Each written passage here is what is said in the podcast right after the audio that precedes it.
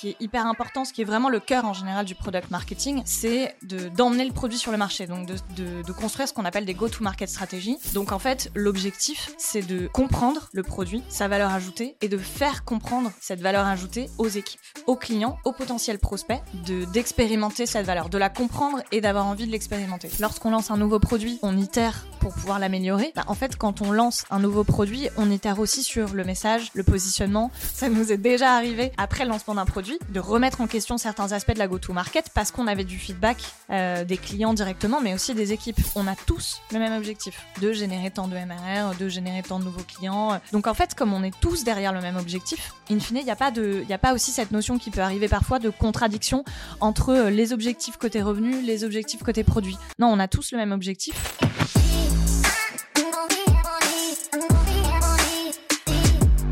Quand je demande au CMO VP marketing de scale-ups autour de moi, les premières personnes à recruter dans une équipe marketing, on me répond très souvent qu'une des clés de succès d'une bonne équipe, c'est le profil product marketing. Problème, beaucoup de boîtes ne connaissent même pas son existence et pensent, à tort ou à raison, que c'est un profil produit. J'ai donc invité Marion, Head of Product Marketing de YouSign, de nous éclairer sur le sujet. Qu'est-ce qu'un bon product marketer? Pourquoi est-ce un rôle si important? Est-ce utile dans toutes les boîtes? Et enfin, on adresse le débat marketing versus produit. Vous allez voir que son histoire est particulièrement intéressante à ce sujet.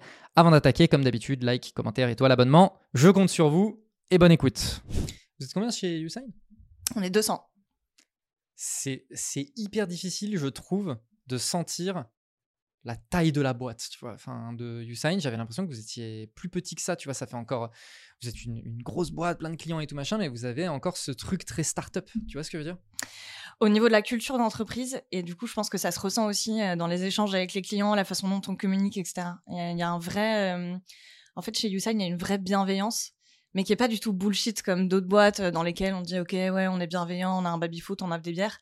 Non, il y a une vraie culture de la bienveillance et qui est intrinsèque à tous les process, à tous les échanges et même dans le recrutement, c'est un, un élément hyper important, vraiment d'avoir euh, la, bonne mentalité, pas d'ego.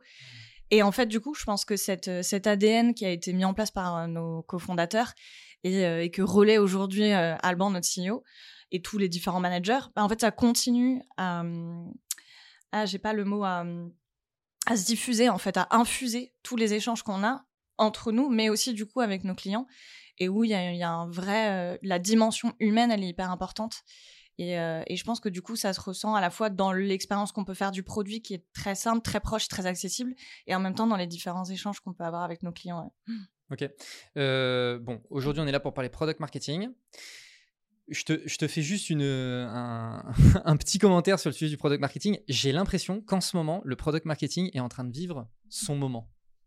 Je ne sais, pas si tu, le ressens, mais j'ai l'impression que euh, il y a de plus en plus de boîtes qui en parlent. C'est un peu un sujet dans le marketing où moi, il est arrivé dans mon radar en fait assez récemment, tu vois, mmh alors que c'est un sujet hyper important. Et je vois de plus en plus de d'agences apparaître, euh, de recrutement en train de se faire et tout. J'ai l'impression que le, sujet est en train de vraiment euh, grossir, tu vois. Donc c'est pour ça que je me disais, il y a un timing à prendre, tu vois, sur l'épisode.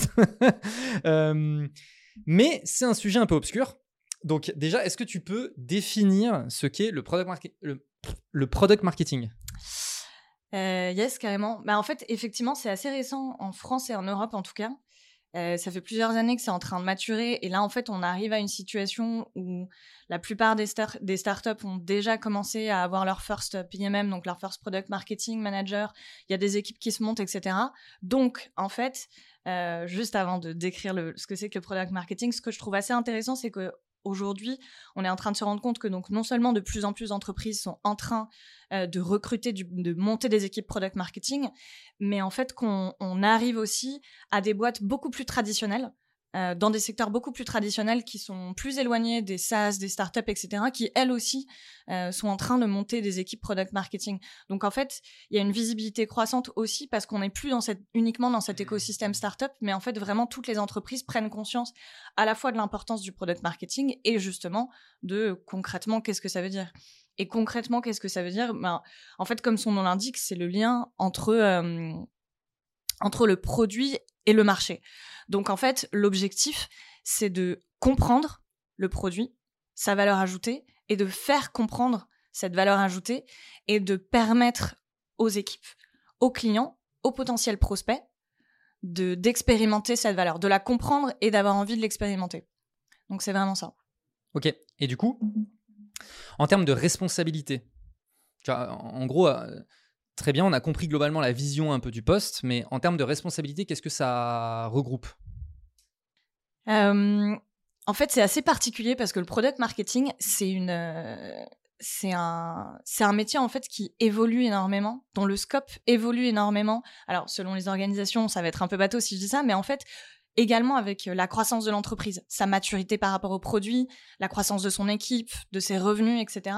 Et donc en fait, le scope peut quand même euh, varier. Ce qui est hyper important, ce qui est vraiment le cœur en général du product marketing, c'est euh, de construire des, de, d'emmener le produit sur le marché, donc de, de, construire ce qu'on appelle des go-to-market stratégies, c'est-à-dire comment est-ce qu'on va apporter le, le, marché, le marché, comment est-ce qu'on va apporter le produit euh, à nos clients actuels, à nos potentiels clients, euh, et donc, encore une fois, en montrant la valeur qu'on peut leur apporter euh, et comment est-ce qu'on peut répondre aux, problèmes que potentiellement ils ont et auxquels nous, on peut répondre d'une manière également euh, plus, plus, comment dire, encore plus efficace que notre concurrence. Et donc, du coup, c'est une go-to-market stratégie. Pourquoi est-ce que ça fait le, point, pont entre le produit et entre les différents channels sur lesquels on va communiquer, donc que ce soit directement via les équipes sales, que ce soit euh, via euh, du gros, que ce soit via euh, des événements offline, via le website, des campagnes paid, etc. En fait, l'objectif, ça va être vraiment en amont, au tout début de la conception d'une fonctionnalité, avec l'équipe produit, de comprendre la valeur de, ce, de ce produit et comment est-ce qu'il se positionne sur le marché? Comment est-ce qu'on se positionne par rapport à la concurrence? Comment est-ce qu'on se positionne par rapport aux attentes des clients? Et en fait, comment est-ce qu'on on rend un peu ce positionnement qui est quelque chose d'assez abstrait, mmh. très concret, à la fois euh, donc euh, sur une description produit, sur les bénéfices, sur les, les personas, les ICP que ça touche, etc. Et les channels sur lesquels on va aller communiquer euh, en fonction de l'objectif du produit. Ça peut être juste pour augmenter la visibilité du produit, ça peut être pour générer de l'acquisition, ça peut être pour générer de la rétention auprès de clients existants. Et donc en fait, on va venir transformer entre guillemets ces concepts qui sont assez théoriques en vraiment quelque chose d'activable à la fois pour les équipes et en même temps nous directement euh, pour transformer ça en, en soit en pitch pour les sales, soit en, en, communiqué de presse, en, post pour le social, etc. Donc il y a vraiment ce côté très stratégique en amont de comment on positionne notre produit sur le marché et ensuite comment est-ce qu'on le rend activable pour pouvoir euh, le communiquer sur les différents channels qu'on a établis. Ok, donc en termes de tâches, le quotidien de d'un une PMM. si tu devais diviser, tu vois, un peu en cinq grosses briques, euh, tu vois, la semaine ou le mois de quelqu'un qui est en product marketing, ça ressemble à quoi?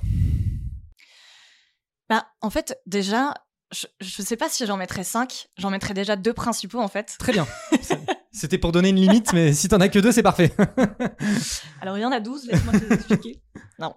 Euh, deux principaux, en fait, il y a le. Il y a la partie discovery et la partie delivery. En fait, le product marketing, en tout cas le process sur lequel nous on travaille et sur lequel beaucoup de product marketing managers travaillent, c'est un process de de qui est similaire en fait au, à la méthode à la méthodologie produit. Donc la partie discovery, la partie euh, delivery. Qu'est-ce que ça veut dire la partie discovery? En fait, c'est cette partie dont j'ai parlé tout à l'heure qui est vraiment euh, autour de la compréhension du marché, de nos clients, de nos produits, etc. Et donc qui va pouvoir permettre de définir comment est-ce qu'on se positionne sur ce marché, comment est-ce qu'on va communiquer autour du produit et une fois qu'on a défini ces aspects principaux, on a la partie delivery qui est du coup bah, en fait la traduction de ce positionnement, des bénéfices en, en éléments très concrets, un pricing model, un nom de produit, euh, différents euh, messages clés, différents assets, différentes initiatives qui vont permettre d'aller communiquer, promouvoir et vendre le produit euh, via les sales, via directement le produit en lui-même, via encore une fois tout un tas de, de, canaux online et, euh, et, euh, et, en dehors aussi qui vont être à notre, à notre disposition. Donc en fait, il y a un peu toujours ces deux phases-là. Mmh. j'ai un sujet, mais quel que soit le sujet, ça peut être un sujet pricing, ça peut être un sujet migration de produits, ça peut être un sujet lancement de nouveaux produits, ça peut être un sujet onboarding des nouveaux utilisateurs. Il y a toujours ces deux dimensions. La disco, c'est-à-dire je m'assure que je comprends vraiment bien tous les enjeux, les problèmes, les solutions, les attentes, le marché, comment il se comporte. Donc principalement les concurrents et euh, nos potentiels customers. Et une fois que j'ai bien compris ça, je peux définir des recommandations qui vont me permettre de répondre à l'objectif. Si on est sur une problématique de pricing, définir des, des hypothèses de, business et de pricing model. Si on est sur une problématique de lancement, définir une stratégie go-to-market, donc euh, de, de, promotion et de, et de vente de ce nouveau produit. Si on est sur l'onboarding de nouveaux utilisateurs, ben, définir toute cette expérience avec de l'email, de l'INAP, etc.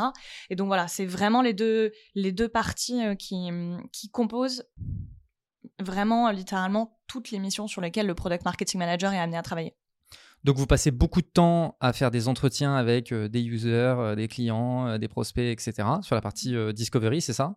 Exactement. Sur la partie analyse de marché, donc compréhension du marché, ça va être analyse de marché, de la concurrence, ça va être aller faire du testing, aller faire du ghost calling aussi. donc il y a pas mal de moyens et d'initiatives qui sont à notre disposition. Et ensuite sur la partie customer, c'est exactement ça. C'est assez similaire. En fait, on travaille de manière générale souvent en triptyque product manager, product marketing manager et product designer. Euh, pour effectivement euh, mettre en place des interviews, des surveys, faire du, du ghost calling avec les sales, euh, écouter leurs calls, faire du testing. Enfin voilà, il y a énormément de choses qui sont à notre, à notre disposition. prendre bien évidemment le feedback des différentes équipes, les équipes marketing, les équipes sales, les équipes customer success. Et donc voilà, on a tout un panel d'actions qu'on utilise ou non en fonction de l'importance de la fonctionnalité. Puisque nous, ce qu'on fait, c'est qu'en fait, chaque nouvelle fonctionnalité ou chaque nouveau produit, en fait, on va le scorer euh, en fonction du potentiel business de cette fonctionnalité ou de ce produit. Ce qui va nous permettre en fait de scaler les efforts qu'on va mettre en place mmh. derrière, que ce soit sur le discovery et sur le delivery. Et donc, du coup, effectivement, la première étape, c'est vraiment ça, c'est de comprendre tous ces différents aspects et donc de mettre en place un certain nombre d'initiatives qui vont nous permettre d'y arriver et ensuite de pouvoir mettre en place des recommandations qui sont vraiment qui permettent vraiment de à la fois répondre aux problèmes des consommateurs auxquels on s'adresse, mais aussi euh, de pouvoir euh, leur parler sur les bons, les bons canaux au bon moment et d'avoir quelque chose qui, in fine, supporte de manière la plus effective possible, la plus efficace possible, pardon, euh, l'objectif qu'on a. Ok, et, et, tu vois sur la partie, je me pose une question sur la partie delivery. Est-ce que donc tu parlais notamment du pitch pour les sales, tu vois ce genre de choses. Est-ce que par exemple c'est vous qui allez être impliqué dans directement faire le copywriting, euh, tu vois, par exemple, d'un messaging euh, website, euh, d'un effectivement les, les, slides, alors peut-être pas le design, tu vois, mais un peu les messages clés, les wordings, les expressions, tu vois, les verbatims à utiliser, etc. Est-ce que la partie delivery, vous êtes impliqué directement sur ce sujet en fait, ça dépend de la maturité de l'équipe product marketing. C'est-à-dire que, de manière générale, au début, on est très, très focus delivery et donc très impliqué dans tous ces différents messages. Euh, en revanche, au fur et à mesure qu'on grandit en maturité et qu'on monte justement beaucoup plus sur des sujets discovery, l'objectif en fait sur euh, notamment les GTM, c'est vraiment euh, d'être un chef d'orchestre, un coordinateur, et en fait de définir effectivement ce positionnement, de définir des messages clés, donc qui vont ensuite permettre aux différentes équipes qui gèrent les canaux sur lesquels on va communiquer elle, de construire ces différents livrables. Je prends un exemple. On se dit, OK, euh, on a un nouveau produit, on veut, on veut lancer une nouvelle page sur le site pour, euh, pour présenter ce nouveau produit.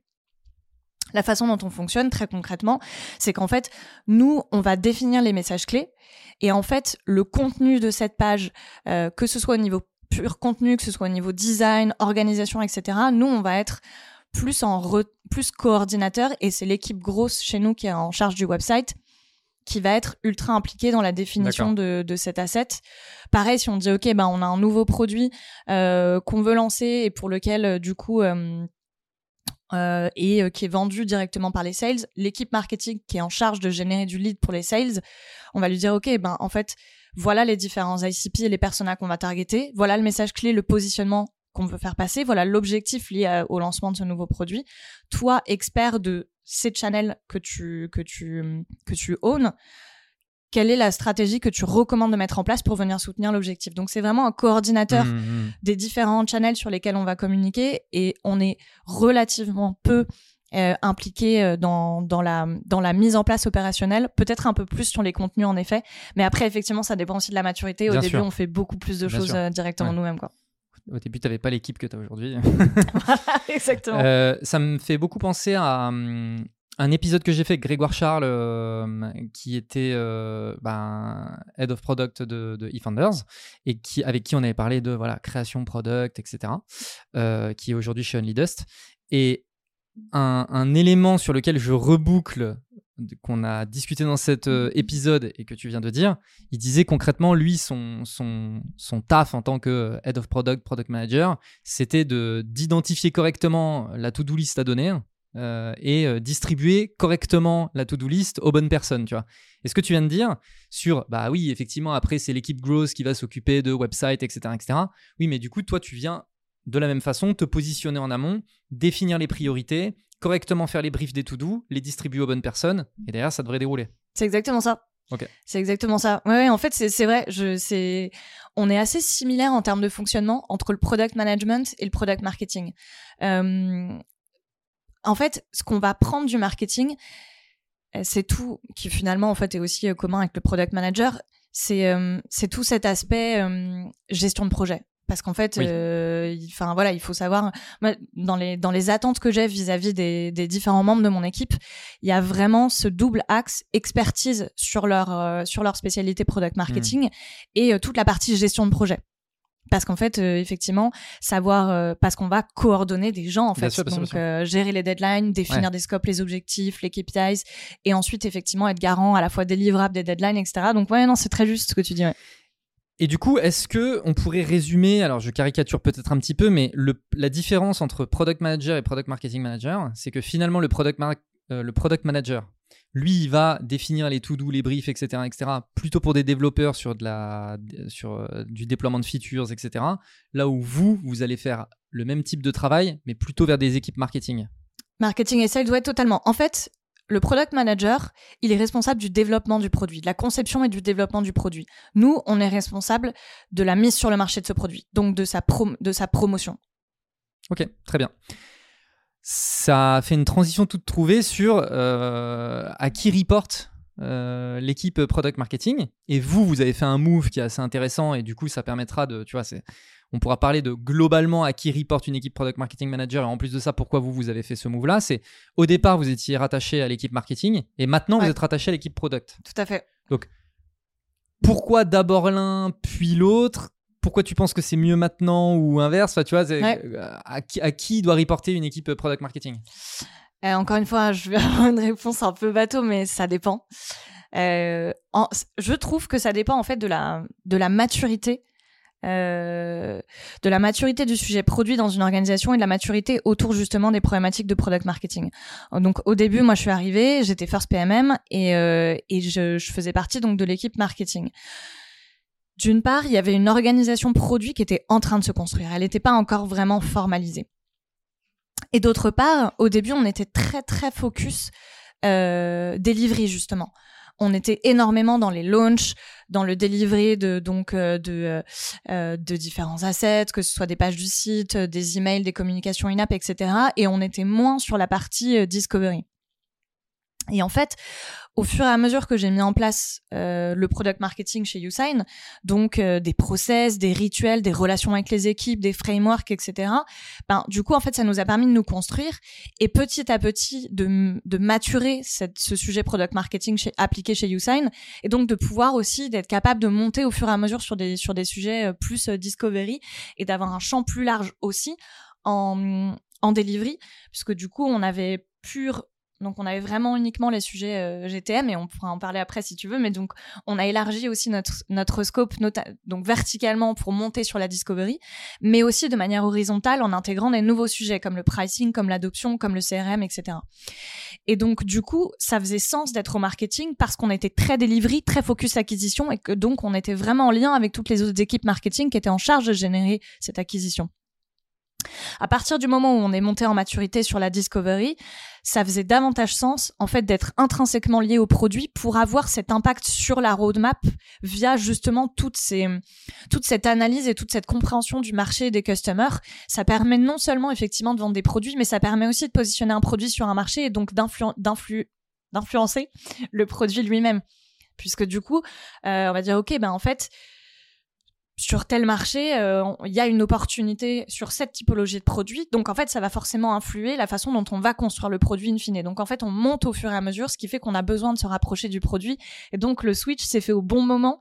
Et aujourd'hui, dans dans l'organisation et dans le rôle que le product marketing a, ça fait plus sens d'être avec le produit. Ok.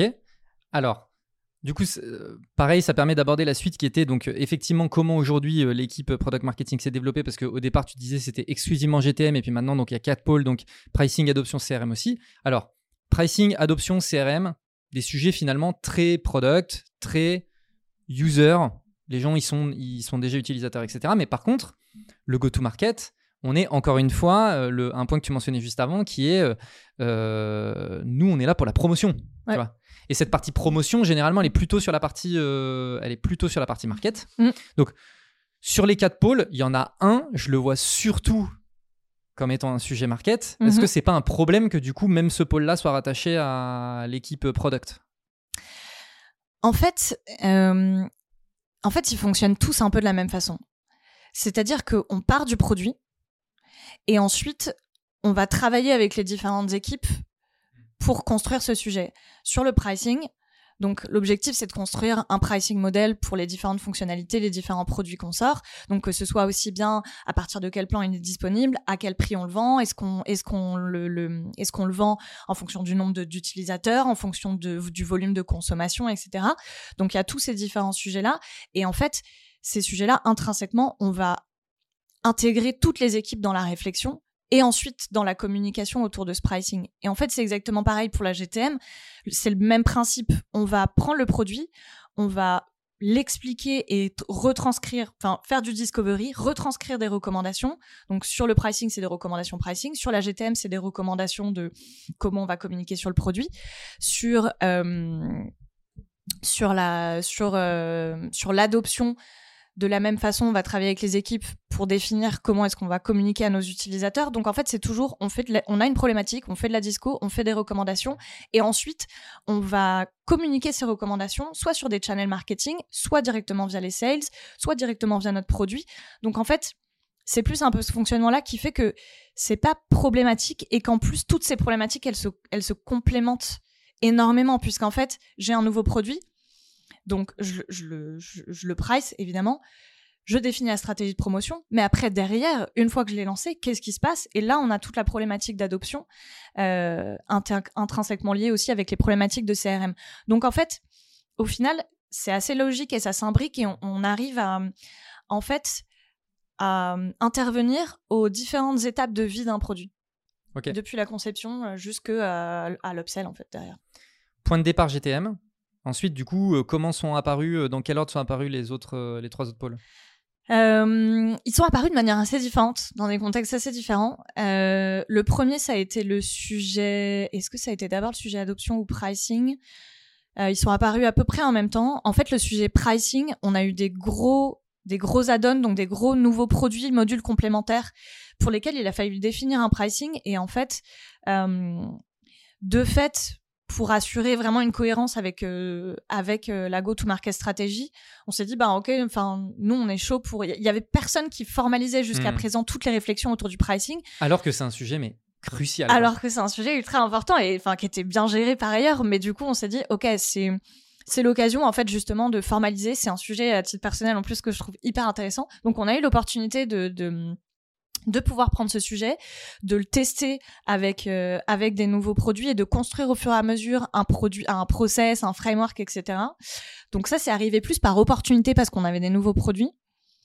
Euh, sur le pôle euh, sur le pôle adoption donc tout ce qui est en fait accompagner l'utilisateur à partir du moment où il arrive sur nos solutions pour le faire découvrir le produit pour l'encourager à convertir à un plan payant et ensuite pour assurer un usage régulier du produit et une satisfaction par rapport à ça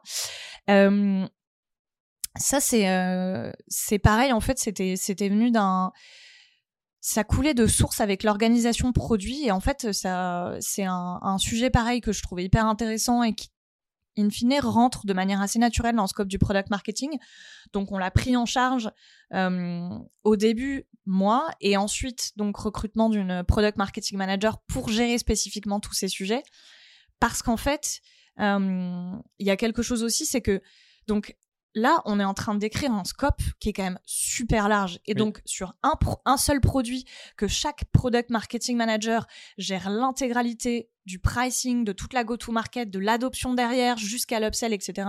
C'était un scope qui devenait très large au fur et à mesure qu'on a grossi sur les sujets. Et donc, au début, on était sur une organisation qui était très feature-driven. On était en organisation miroir des squads dans l'équipe produit.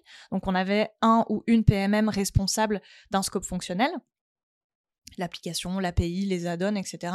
Et comme ce scope est devenu plus grand, je me suis dit, OK, ben, je pense que ça peut être intéressant de retourner l'organisation product marketing et en fait d'avoir des, des, hum, expertises sur ces différents morceaux, entre guillemets, euh, du product journey et, euh, euh, et, donc d'avoir des PMM qui travaillent sur ces sujets, mais qui du coup, le challenge aussi, c'est qu'il faut maîtriser l'intégralité du scope fonctionnel parce que tu peux très bien travailler sur un sujet pricing sur l'API, comme euh, sur une nouvelle fonctionnalité dans l'app, comme sur un nouvel add-on qui est complètement différent. Donc c'est un challenge pour elle de pouvoir, je dis elle parce que pour l'instant il n'y a que des femmes dans l'équipe, de, pouvoir maîtriser tout ce scope fonctionnel, mais en même temps c'est une vraie opportunité de pouvoir gagner en maturité et en expertise sur des problématiques euh, assez spécifiques. Donc ce changement, on l'a fait euh, en décembre dernier, donc ouais, maintenant ça fait presque un an.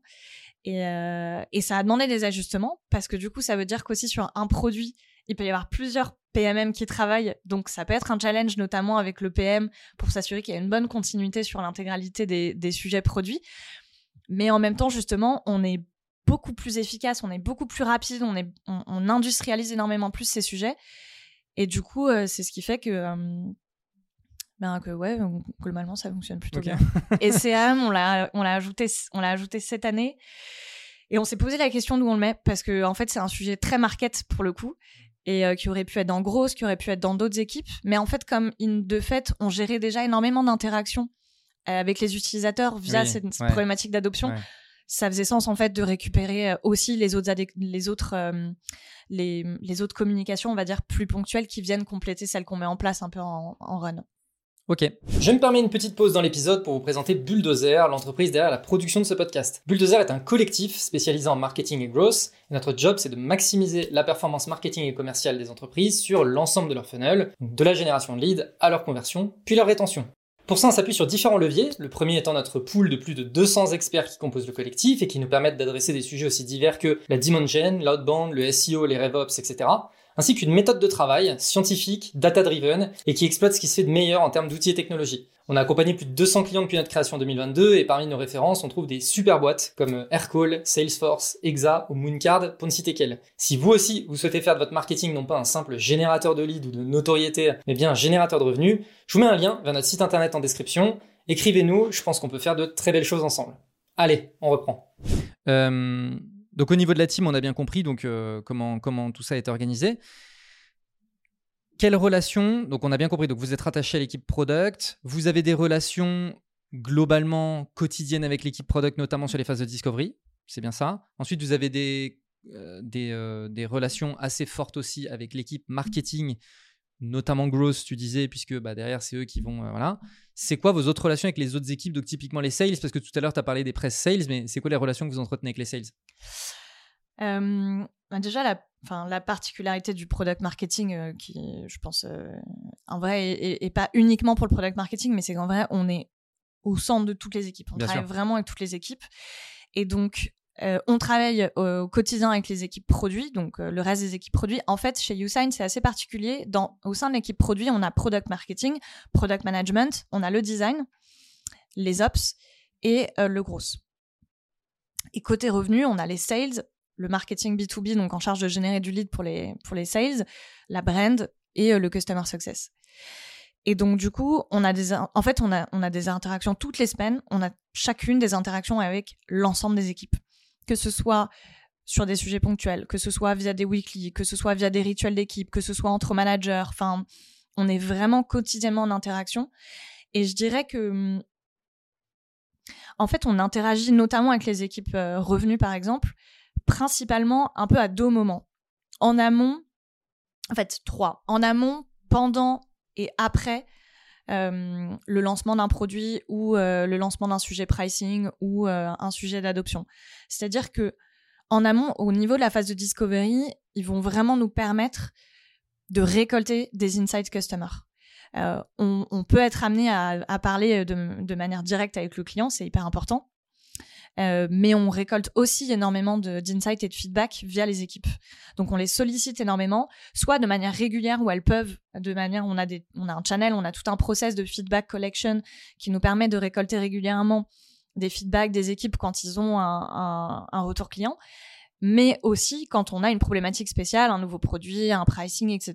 Là, on va les, solliciter euh, pour pouvoir récolter les feedbacks euh, par rapport à, un sujet précis. Ensuite, on va les solliciter pendant le lancement, puisque euh, on a deux, on a deux, on a deux, comment dire, deux, deux modèles de GTM différents. Un qui est Sales Assisted. Donc, on va, on va vendre un produit via les équipes sales. C'est elles qui vont être en charge d'aller euh, d'aller chercher des nouveaux clients et de les, de les closer, de les convertir en, en customer. Et on a. Euh, product led. Ouais, product led exactement. Et donc là où tout se fait en self-serve, donc les, les, les potentiels prospects sont, auto, sont automatiquement ils sont autonomes dans la. Voilà. merci. Ils sont autonomes dans la découverte du produit et dans euh, la conversion et leur utilisation. Et donc, du coup, quand on est sur un produit euh, sales-led, forcément, en fait, on va impliquer les équipes sales énormément. Il y a toute une, une partie euh, sales enablement. donc, on construit le discours avec eux. Et ensuite, on s'assure qu'ils le maîtrisent. Euh, donc, on a une Sales Enabler avec laquelle on travaille euh, chez Usign et qui, du coup, nous permet effectivement de, de, s'assurer que les équipes, elles maîtrisent à la fois le fonctionnement de ce nouveau produit, mais aussi comment on le vend. Donc, les messages, le business model, etc. Et donc, ça, c'est quelqu'un qui est dans l'équipe sales, qui n'est pas dans votre équipe. Tout à fait. Qui est quelqu'un qui est dans l'équipe sales. Et enfin, en tout cas, ça fonctionne bien comme ça chez Usign parce qu'en fait, justement, elle se fait aussi porte-parole de l'équipe revenu hmm. sur les éventuels besoins qu'il peut y avoir. Et puis ensuite, en, aval de lancement de, produits ou de projets, là, c'est pour venir récolter des feedbacks pour pouvoir améliorer continuellement. Parce que de la même façon que lorsqu'on lance un nouveau produit, on itère pour pouvoir l'améliorer.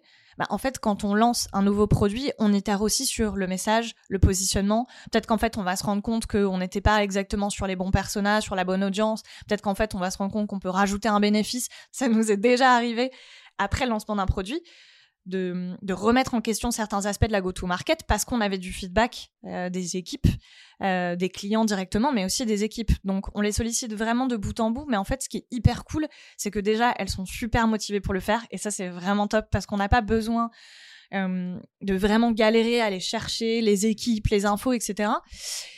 Et, et en plus, ben, ce qui est hyper cool aussi, c'est qu'ils ont conscience qu'en fait, ça les aide parce qu'en fait, ça va leur permettre de, faciliter, de leur faciliter le travail aussi, que nous, on soit le plus près, calé au plus près des besoins du client. Ok. Est-ce qu'il y a des, est-ce qu'il y a des data que vous regardez au quotidien Tu vois, c'est quoi un peu les, trucs sur lesquels vous êtes, euh, je sais pas, objectivé, euh, sur lesquels vous vous challengez au quotidien? C'est quoi les data que vous regardez? Parce que ça semble très euh, tu vois, la manière dont tu présentes euh, bah, la Discovery, etc., ça semble très. C'est un, peu, c'est un peu nébuleux, tu vois. C'est un peu du feeling, c'est un peu de la discussion, c'est un peu du machin. Comment est-ce que derrière, euh, tu vois, c'est quoi la data que tu regardes pour euh, te dire, OK, en fait, let's go, c'est là qu'il faut aller, tu vois? Alors déjà, sur la partie Discovery, on fait toujours, euh, on a toujours une partie quanti et une partie quali, ce qui permet effectivement d'assurer une certaine objectivité euh, des, données euh, qu'on va aller chercher, que ce soit sur des, des surveys versus des interviews, que ce soit aussi analyse du comportement sur le produit. Après, nous, notre principale métrique, c'est l'adoption. Notre objectif, même quand on lance un, quand on lance un nouveau produit, quand on lance un nouveau sujet, quand, quand on est sur une problématique euh, d'adoption, etc., enfin de, de d'onboarding, de conversion. Nous, notre objectif sur les différents produits qu'on gère, qu'ils soient existants ou les nouveaux produits qu'on lance, c'est l'adoption. Donc c'est le fait qu'une personne ait envie et utilise le produit ou la fonctionnalité. Euh, et ça, ça se mesure de différentes façons, en fait, en fonction du produit. Est-ce qu'il l'utilise À quelle fréquence À quel volume? Ça, ça va vraiment dépendre du, de la typologie du produit dont on parle.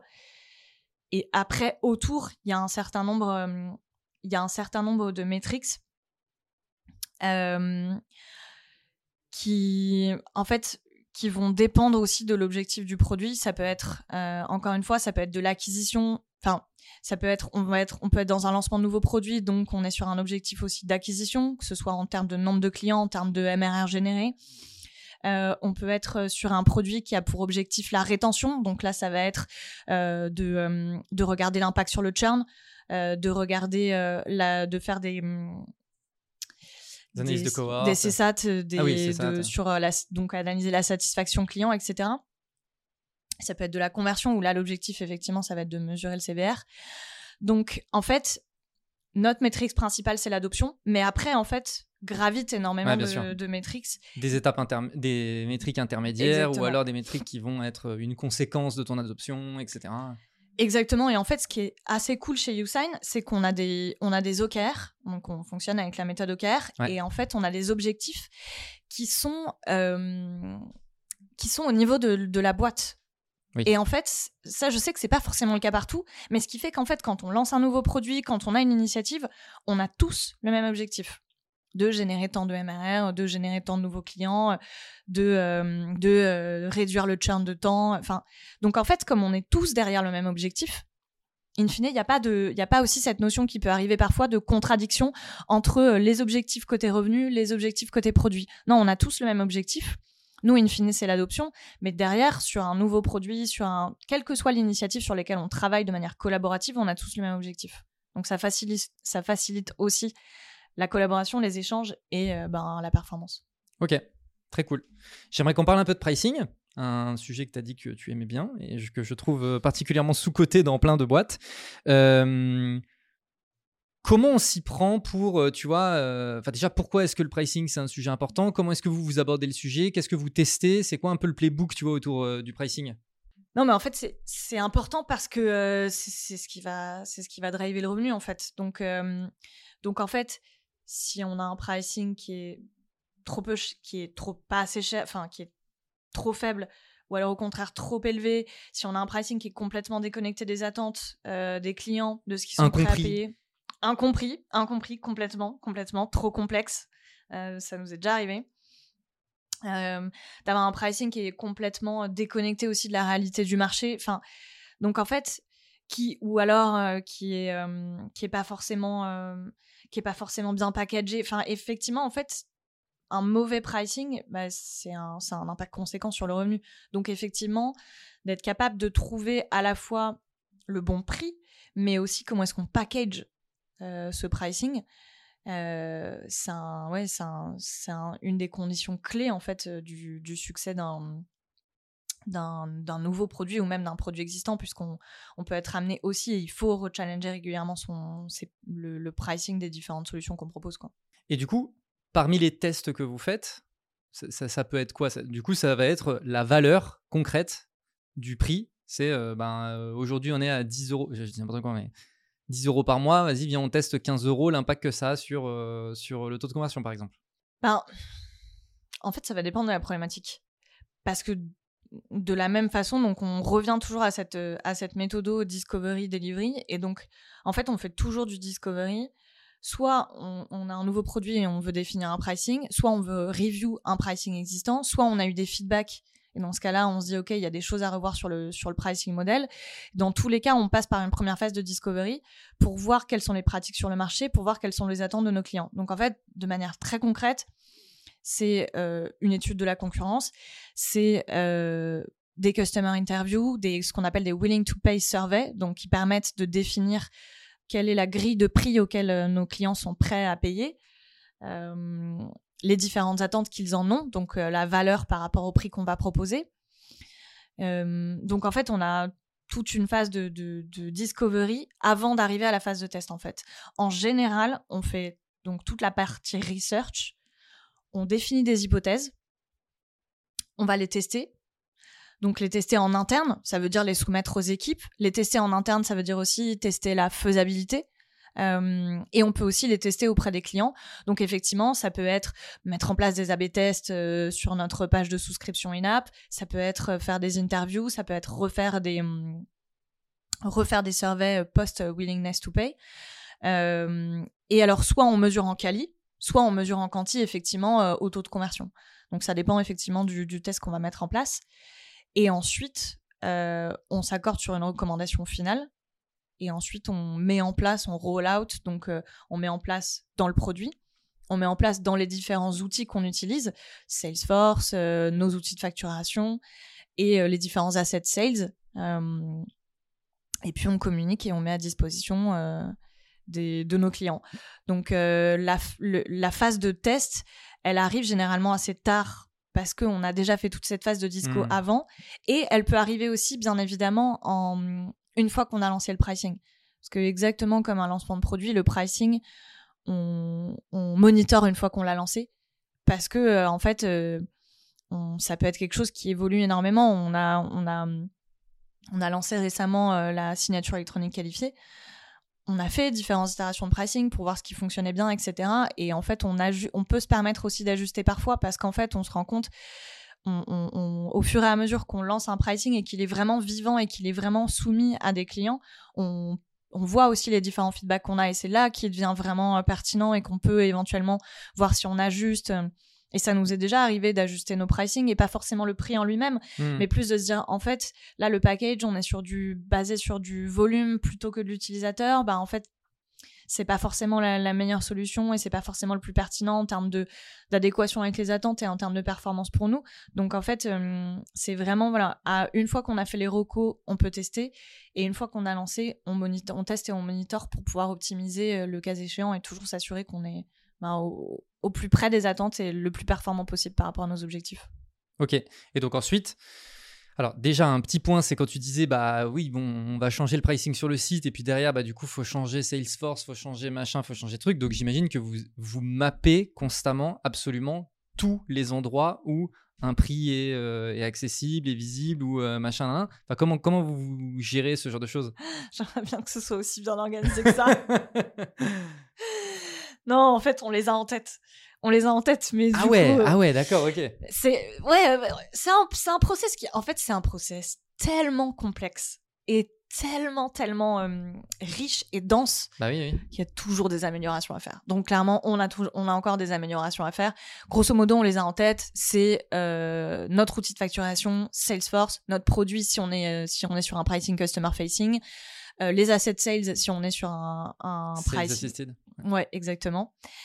Euh, et puis globalement, euh, globalement c'est à peu près ça. Ouais. Ok. Mais du coup, c'est le, en fait, le process pricing encore plus que les process de, encore plus que les lancements de nouveaux produits. C'est vraiment, c'est vraiment les sujets qui impliquent, impliquent le plus d'équipes. Je pense qu'il y a, à part les équipes RH, il y a quasiment toutes les équipes qui sont sollicitées pendant, le, pendant le, la définition d'un pricing. Ouais. ok. Donc, euh, oui, oui, parce que effectivement, euh, les sales vont devoir euh, s'approprier le nouveau pricing, euh, le marketing va devoir diffuser les bons pricing, etc., etc., La finance va valider les estimations, va nous fournir le cost model. les ops vont être en charge justement de mettre à jour les différents outils de facturation, les outils sales, etc. le produit, bien évidemment, est impliqué aussi. donc, ouais, vraiment, c'est, je pense que la compliance aussi, si besoin. Euh, donc vraiment, et c'est pour ça que c'est assez cool, c'est que c'est un, c'est un sujet qui est tellement transverse et tellement intrinsèque, tellement au cœur ah, de notre produit, que du coup, euh, c'est ce qui fait que c'est, euh, enfin, je trouve hyper cool à travailler. Alors, j'aimerais, tu vois, que tu puisses nous donner un exemple. Parce que je comprends bien le fait de définir un pricing au moment du lancement d'un produit, d'une feature, etc. Tu vois, ça semble logique pour tout le monde. Bon, bah voilà, on lance ce nouveau truc, il faut lui mettre un prix, voilà. Ouais. En revanche, changer un prix, mmh. revenir sur un prix. Moi, j'aimerais bien savoir, est-ce que tu peux nous donner un exemple d'un truc qui vient déclencher en interne le fait de se dire il faut qu'on il y a peut-être un truc à faire sur ce peut-être un truc à changer côté euh, côté pricing tu vois? Alors du coup il y a deux choses il y a revoir on revoit régulièrement notre, pricing sur les gros produits sur les principaux produits les prix de nos abonnements applications API etc Et après, effectivement, il y a, OK, on a lancé un nouveau produit et euh, ou on a un produit existant. Et en fait, ce qui va, ce qui va faire le déclenchement, c'est le feedback des équipes, en fait. Parce que justement, on va monitorer un minimum.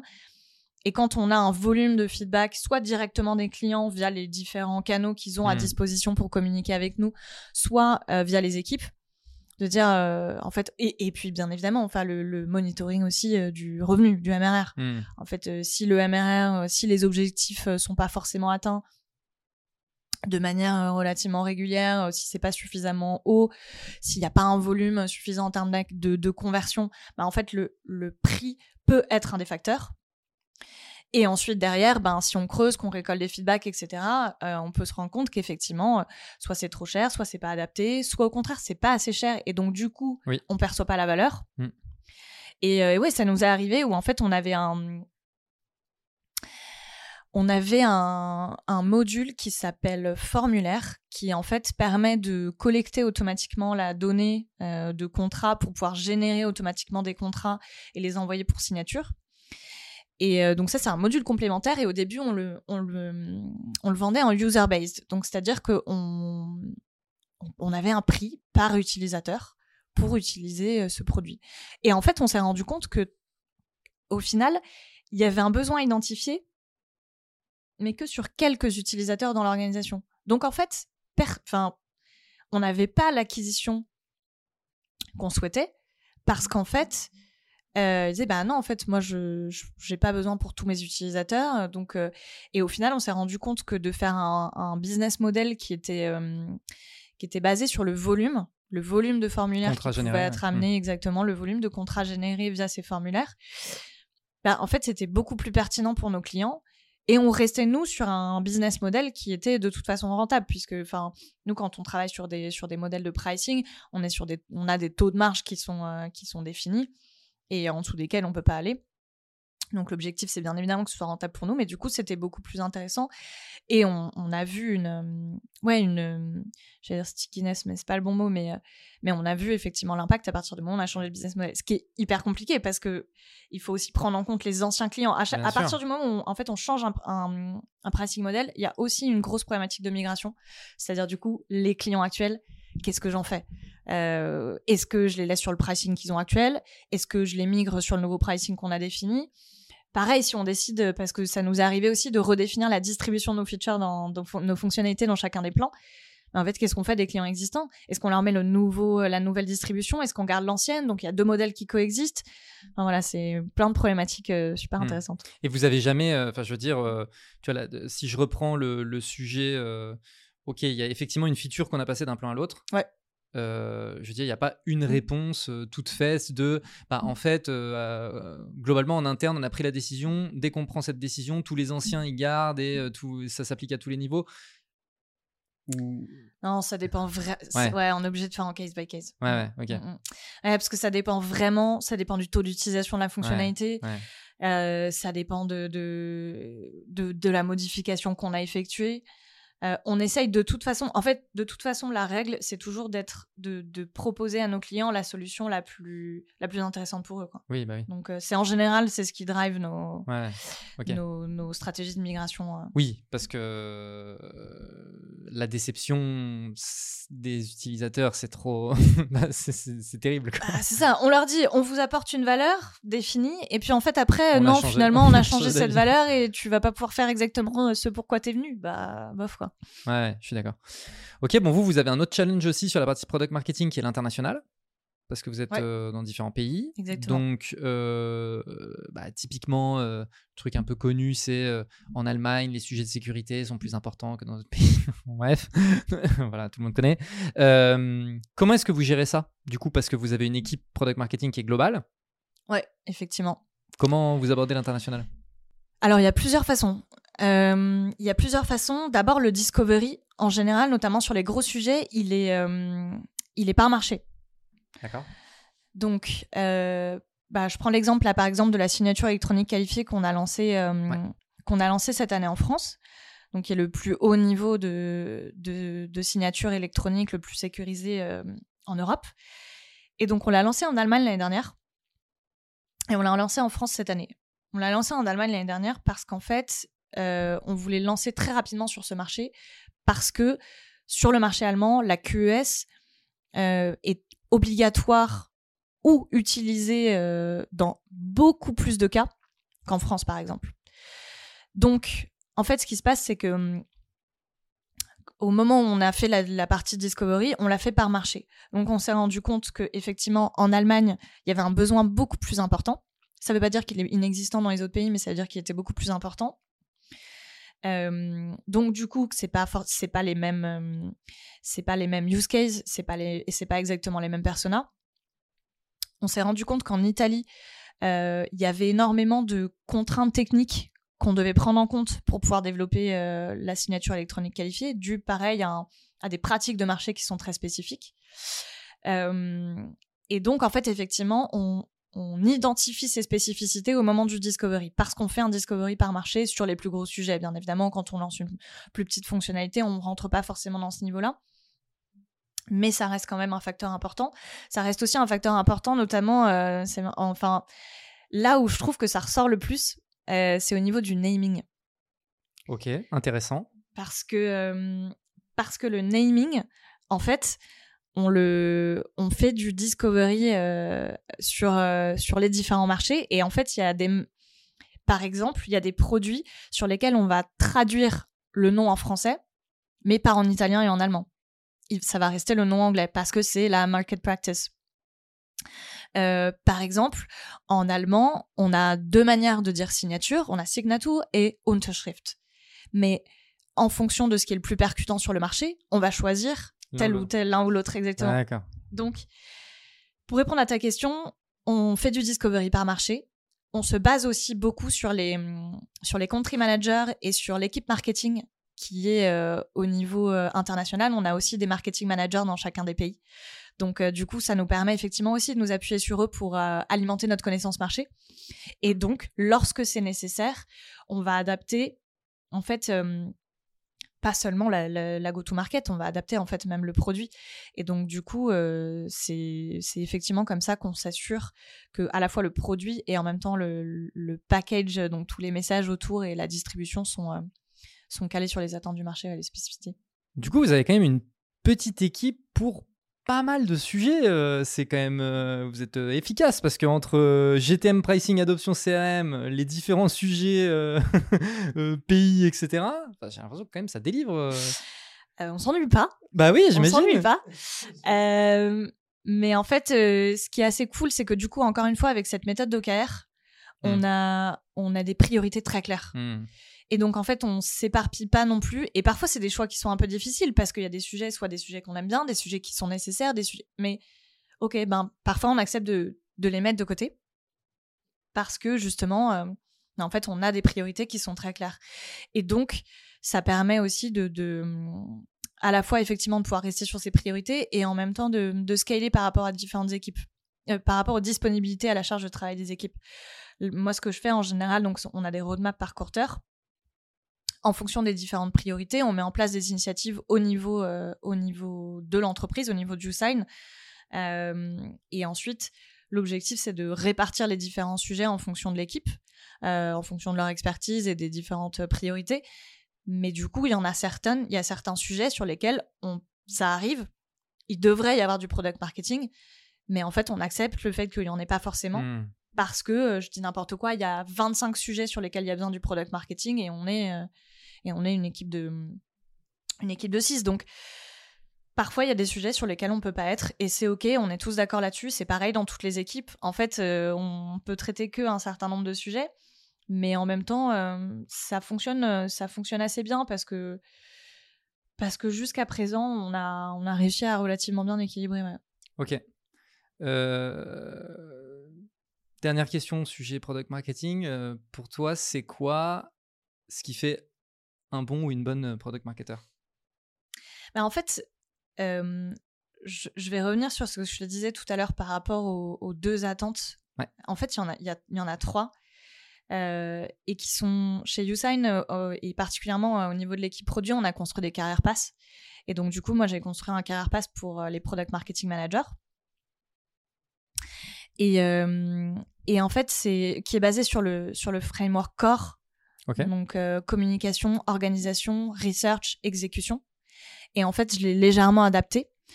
Le C, c'est devenu communication et collaboration. Le O, c'est resté organisation.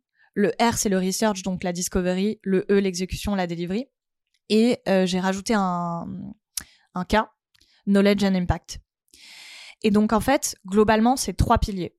C'est ton expertise product marketing, que ce soit sur le pricing, sur la GTM, sur le CRM, sur l'adoption. Donc plutôt du hard skills. Là, on est sur du hard skills, exactement. Et ensuite, il y a une partie skills gestion de projet, donc euh, dont on parlait tout à l'heure, être capable de gérer un projet, les deadlines, les stakeholders, etc. Et une partie soft skills, communication, collaboration. Et les trois sont aussi importants l'un que l'autre. Et les trois sont des drivers pour recruter, sont des drivers pour évoluer au sein de l'entreprise. Et il faut avoir les trois. Et donc, euh, je pense que c'est vraiment ça. C'est maîtriser son expertise de product marketing manager, savoir la faire évoluer aussi. Communiquer et collaborer avec l'intégralité des équipes et avec nos customers. Et euh, savoir gérer un projet. Très cool. C'est quoi les prochains challenges euh, pour la team, pour YouSign, pour toi? Euh, bah on en a déjà parlé, donc il y a l'international. Mhm. Euh, on en a parlé aussi, il y a le PLG, donc euh, c'est euh, renforcer l'expérience self-serve. On s'est on s'est concentré aussi principalement sur la partie acquisition, conversion cette année. L'objectif c'est de continuer sur le funnel et de renforcer aussi notre expérience sur la partie plus rétention et expansion. c'est de venir aussi consolider et supporter les sales dans leur acquisition sales assisted. Euh, donc, euh, donc voilà, ça fait des. Ça fait déjà pas mal. Ça fait pas mal, c'est des bons sujets. bah écoute, euh, merci beaucoup pour tout ce partage. pour les gens qui veulent te contacter, te suivre, c'est LinkedIn, j'imagine. Ouais, c'est ça. Comme tout le monde, quoi. On Exactement. on fait du B2B, tout le monde est là-dessus. ok, top. Eh ben merci beaucoup. Bah, merci à toi. Merci d'être venu, d'avoir partagé tout ça. Merci à toutes les personnes qui ont écouté l'épisode jusqu'à maintenant. N'oubliez pas, comme d'habitude, like, commentaire, partage, 5 étoiles, abonnement, tout ça, tout ça. À plus. Do it! Just do it! Don't let your dreams be dreams. Yesterday, you said tomorrow. So just do it! Make your dreams come true! Just do it!